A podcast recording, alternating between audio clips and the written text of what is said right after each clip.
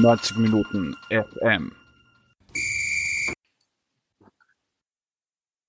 Herzlich willkommen beim Fodercast. Wir sagen immer der wievielte letzte wir wissen stand, jetzt noch nicht der wievielte letzte es tatsächlich ist, aber wie so gut wie immer, hallo Momo Akondi. Grüß Gott, also wenn es jetzt nicht der letzte Fodercast ist, dann werde ich rebellieren. Ich weigere mich, einen weiteren Fodercast aufzuzeichnen, weil ich weigere mich, jede Woche den gleichen Käse zu erzählen. Die Zuhörer können es nicht mehr hören. Heute, es muss der letzte Podcast sein. Punkt. Ja, ähm, das werdet ihr auch sehen, wenn ihr ähm, über 90 Minuten AT hergegangen seid. Unterhalb ist von mir ein Kommentar, das es jetzt wirklich erreicht. Ähm, ich habe da, also jetzt nicht, weil, weil der Momo oder ich oder, oder die Redaktion den Franco Foda nicht mag, mögen, sondern einfach, weil ähm, die Ergebnisse auch nicht mehr stimmen, ähm, haben wir irgendwie schon gut dokumentiert, aber wir fangen jetzt trotzdem einfach mal am Wochenende an und zwar in Torshafen. Österreich gewinnt gegen die Färöer mit 2 zu 0. Wir haben eben das letzte Mal schon gesagt, ein Spiel, in dem du so und so nicht gewinnen kannst, weil alles andere als ein Sieg ist ähm, eh zu wenig. Wie hast du das Spiel am, am Samstag erlebt? War das schon so eine Reaktion auf den Lehrgang im September? Also an und für sich habe ich keine Reaktion gesehen. Null. Ähm, man muss sagen, die Färöer sind richtig unangenehm. Wie gesagt, vorm Spiel, man kann da nicht gewinnen. Wenn man sich anschaut, äh, die, die Färinger haben sich wirklich teuer verkauft gegen Österreich. Auch ähm, gestern sehr teuer verkauft. Sehr, sehr lange das Ergebnis offen gehalten. Und man muss da wirklich auch den Hut ziehen vor den, vor den, vor den Färöerinseln, ähm, weil die mit ihren wirklich begrenzten Mitteln sehr, sehr viel rausholen. Ähm, ich möchte kurz einhaken nur, nur ganz kurz, aber Dänemark hatte dort auch nicht 7-0 gewonnen. Ja, das muss man jetzt genau. trotzdem mal fairerweise sagen. Auch Dänemark ist genau. dort nicht hingefahren oder sieben Türen geschossen. Also an und für sich faire Inseln. Hut ab mit den Mitteln, diese Leistung haben es allen schwer gemacht, die auswärts bei ihnen angetreten sind. Ähm, und ich habe es vor dem Spiel gesagt, Österreich wird da nicht viel glänzen können und sollte froh sein, wenn sie diese Pflichtdreier, den Pflichtdreier ein, einfahren können. Das haben sie auch gemacht.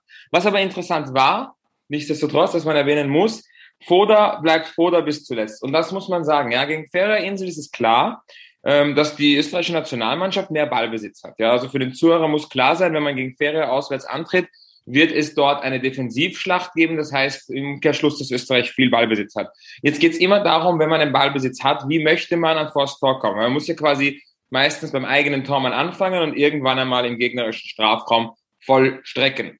Und in diesen Etappen bis dahin ist immer die Frage, wie viele Spieler benutzt man, um in der eigenen Hälfte das zu lösen, wenn der Gegner zum Beispiel presst. Wie viele Spieler braucht man, um das, um das personell, wie viele Spieler äh, quantitativ braucht man, um nach vorne zu kommen? Und wenn man vorne ist, wie viele dürfen bis in den Angriff, in, ins letzte Angriffsdrittel, wie viele dürfen bis zuletzt mitgehen?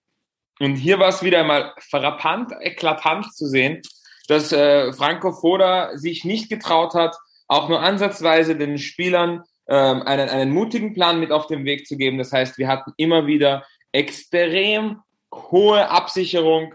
Wir hatten immer wieder die drei, drei zentrale Mittelfeldspieler, ja, genau vor der Mittelfeldreihe der Färöer, ähm, damit diese drei Spieler die ganze Zeit auf Konterabsicherung sind. Verständlich, du willst die gegen Ferrer keinen Konter einfangen, weil das wäre tödlich. Aber dann ist die Frage, wie viele Spieler möchtest du für die Kontersicherung hinten lassen? Und da hat Foda wirklich den Vogel abgeschossen, ja. So furchtbar Angsthasen-Fußball eigentlich. Ähm, ist an und für sich nicht notwendig, denke ich, und ist im Umkehrschluss eine ganz, ganz, ganz klare, ein ganz klares Zeichen für die Verunsicherung in der Mannschaft, dem fehlenden Esprit, dem fehlenden Mut. Äh, das ist einfach eine Sackgasse, meiner Meinung nach. Diese Mannschaft ist wirklich, meiner Meinung nach, klinisch tot. Moment, und das hat Moment, dann gegen Dänemark bestätigt. Genau. Ähm, was, was mir noch aufgefallen ist, möchte ich auch noch einwerfen. Es war ja nicht so, dass wir dort Handball gespielt haben, sondern es waren mehr oder weniger ein Kontertor und zwar jetzt nicht ein Umschaltsituation Kontertor, sondern wirklich ein Kontertor, mehr oder weniger vom, vom Leim und ein abgefälschter Schuss von Sabitzer. Das heißt, das war jetzt auch nicht, muss man ganz ehrlich sagen, das waren jetzt auch nicht 17 herausgespielte Sachen. Aber ähm, Benefit of Doubt auf den Färöern, wurscht, du musst mit drei Punkten heimfahren und man sollte im Idealfall nicht darüber reden, wie die zustande gekommen sind.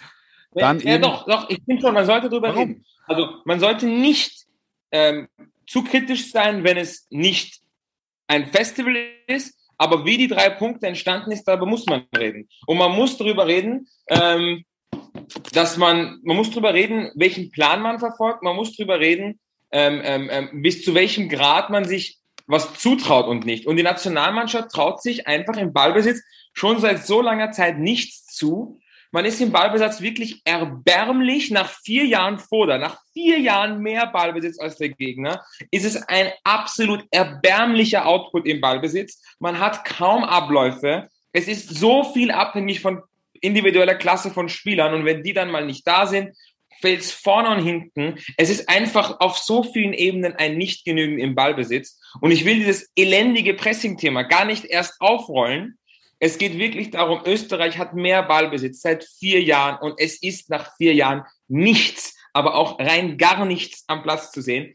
Und zwar zu solch einem Ausmaß, dass alle Spieler nach jedem Spiel sich hinstellen und uns wirklich schwarz auf weiß ins Gesicht sagen, wir haben keine Abläufe im Offensivspiel, wir kriegen keine Spiele nach vorne, wir haben keine herausgespielten Chancen, wir haben keine herausgespielten Abläufe. Die Spieler erzählen uns das. Da braucht man jetzt keine äh, Investigativrecherche von irgendwelchen Insidern, man muss sich nur die Interviews nach dem Spiel anhören. Und jetzt beim Ballbesitzthema nach vier Jahren, es ist nichts da, die Spieler rufen schon seit langerer Zeit SOS, es kommt nichts, es wird nichts kommen. Foda muss sowas von weg. Okay, passt, ja. Ähm, man wäre wahrscheinlich schneller gegangen, hätten die Dänen ähm, da äh, ähm, am Dienstagabend ein paar Tore mehr geschossen. Jetzt bleibt es bei einem Wieso? 0 zu 1. Naja, wenn, naja, nein, nein, ich meine, ich mein, gesehen hat, wenn man das Spiel gesehen hat, gibt es überhaupt keinen Grund abzuwarten. Nein, nein, da bin ich vollkommen bei dir. Wenn wir dort mit sechs Trümmern nach Hause fahren, ähm, dann kann sich heute keiner mehr hinstellen und sagen, Foto spielt doch WM-Qualifikation.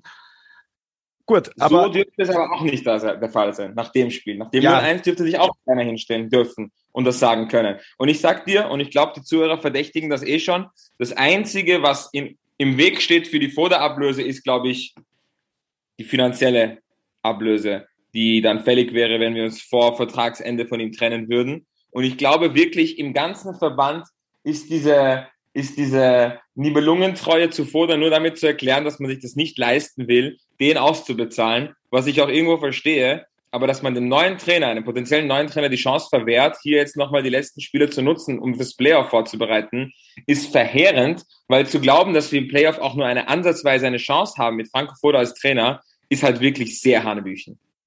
Ähm, also die, wie es genau jetzt um die, um die finanziellen Umstände steht, ähm, ist, ist, ist natürlich eine Mutmaßung, aber ja, wir wissen, ja, dass man die, dass man die, dass man einen Trainer, der Vertrag hat, auszahlen muss, das wissen wir und ähm, der ÖFB ist ja auch nicht ein Fußball-Bundesliga-Club, der teilweise gar nicht wusste, dass er noch einen Trainer bezahlt, den er beurlaubt hat.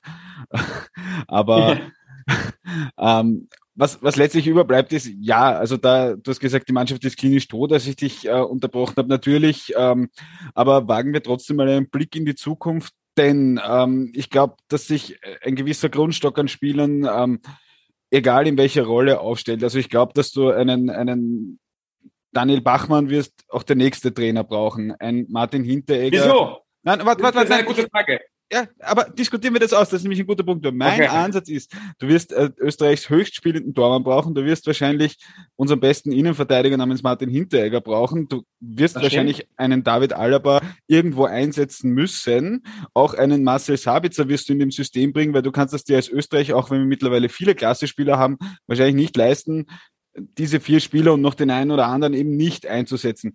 Jetzt ist aber die große Frage, ähm, was, dann haben wir solche ich weiß, du bist begeistert von Karim Unisivo und auch der Louis Schaub ist einer, der immer mitgeht, oder aber auch Florian Keinz, das sind so Spieler.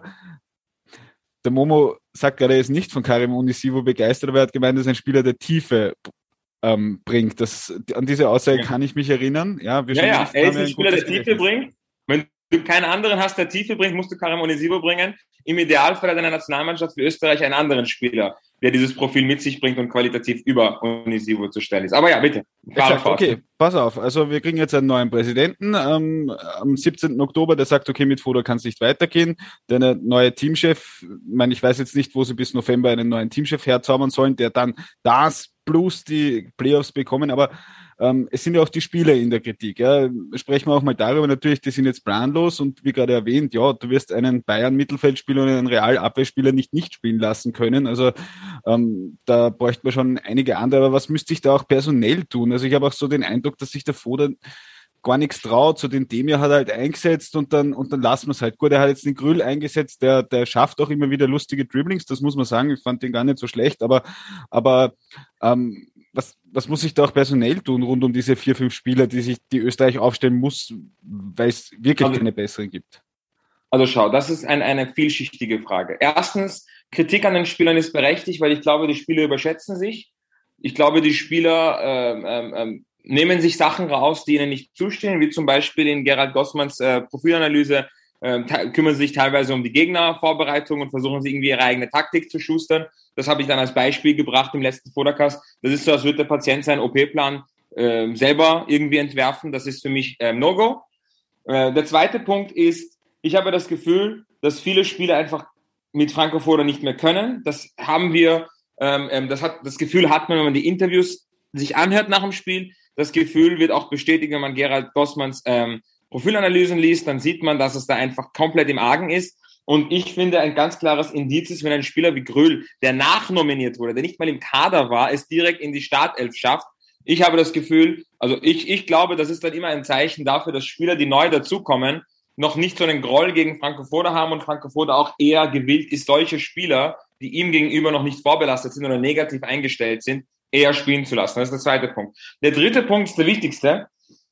Es spielt absolut eine Rolle, ob wir einen Teamchef jetzt schon austauschen, weil es ist immer die Frage, wo soll Alaba spielen? In der Dreierkette oder in der Viererkette? Wo kann man ihn besser einsetzen? Außen oder innen? Sabitzer wird die ganze Zeit irgendwo offensiv durch die Gegend geschoben im ÖFB-Team. Dabei hat er auf Clubebene schon seit langem nicht mehr so offensiv gespielt. Das heißt, die Frage muss berechtigt sein, dass wir fragen, ähm, dass wir fragen, ob wir die Spieler überhaupt richtig einsetzen und ob das System passt und ob man in einem System es hinbekommt, alle Spieler entsprechend ihren Stärken einzubauen, was sich mit einem klaren Nein beantworten würde. Und davon ist es wichtig, dass man den, den, den, den neuen Teamchef reinholt, damit er seine Ideen einbringen kann. Weil ich glaube, man kann aus jedem von diesen Spielern mehr rausholen, wenn man das System besser anpasst. Und ich sage dann immer ein, ein super einfaches Beispiel, weil das ist super einfach zu erklären für jeden. Chelsea FC, bevor Thomas Tuchel kam und nachdem Thomas Tuchel kam. Das waren die genau gleichen Spieler, aber man hatte das Gefühl, dass das nicht wirklich die Spielerrollen sind, wo die Spieler aufblühen können.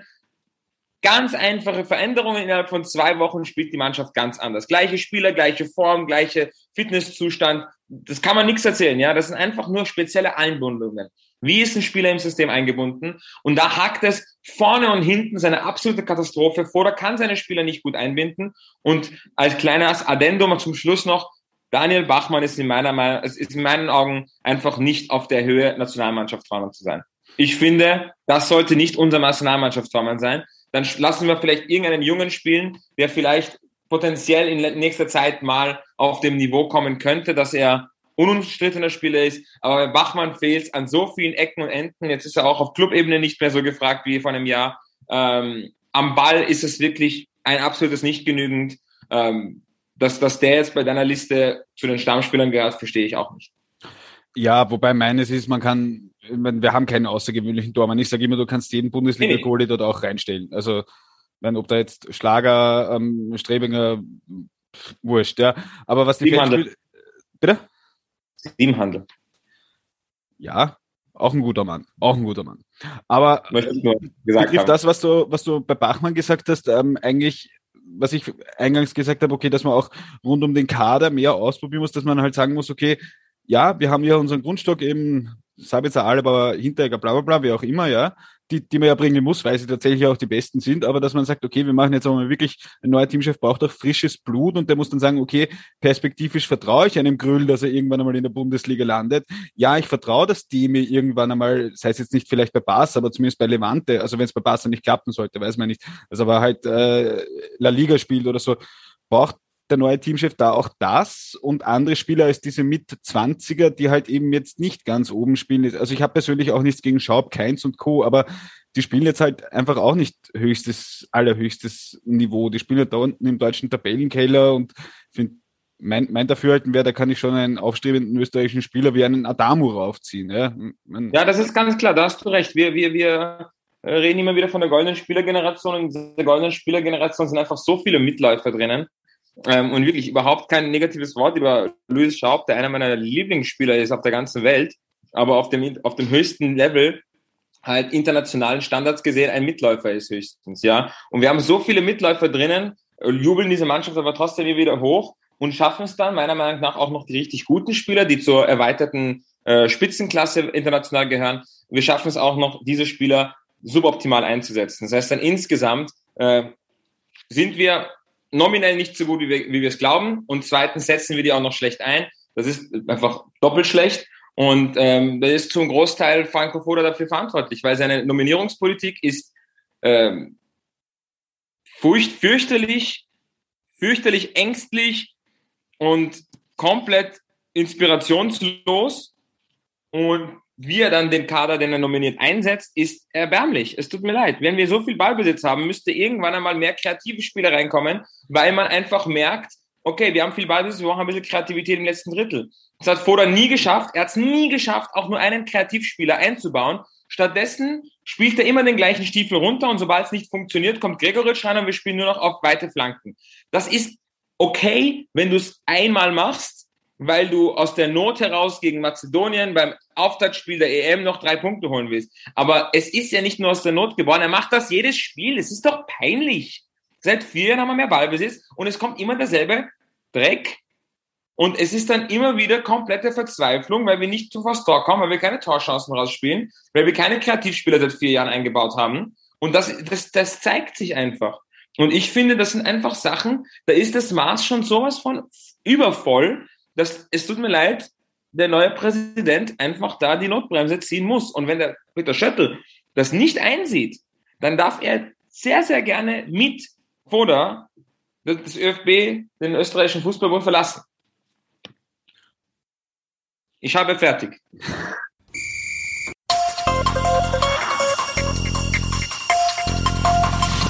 Neunzig Minuten FM.